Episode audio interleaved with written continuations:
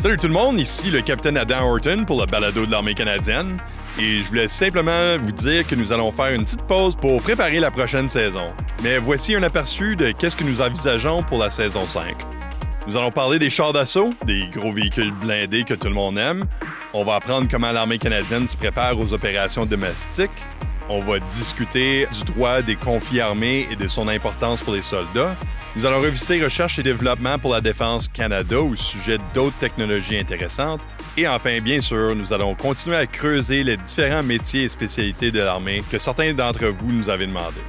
Merci encore de nous avoir écoutés et restez à l'écoute pour notre retour en automne et un salut spécial à l'école de langue des forces canadiennes. Moi, je suis Adam Horton. Prenez soin de vous.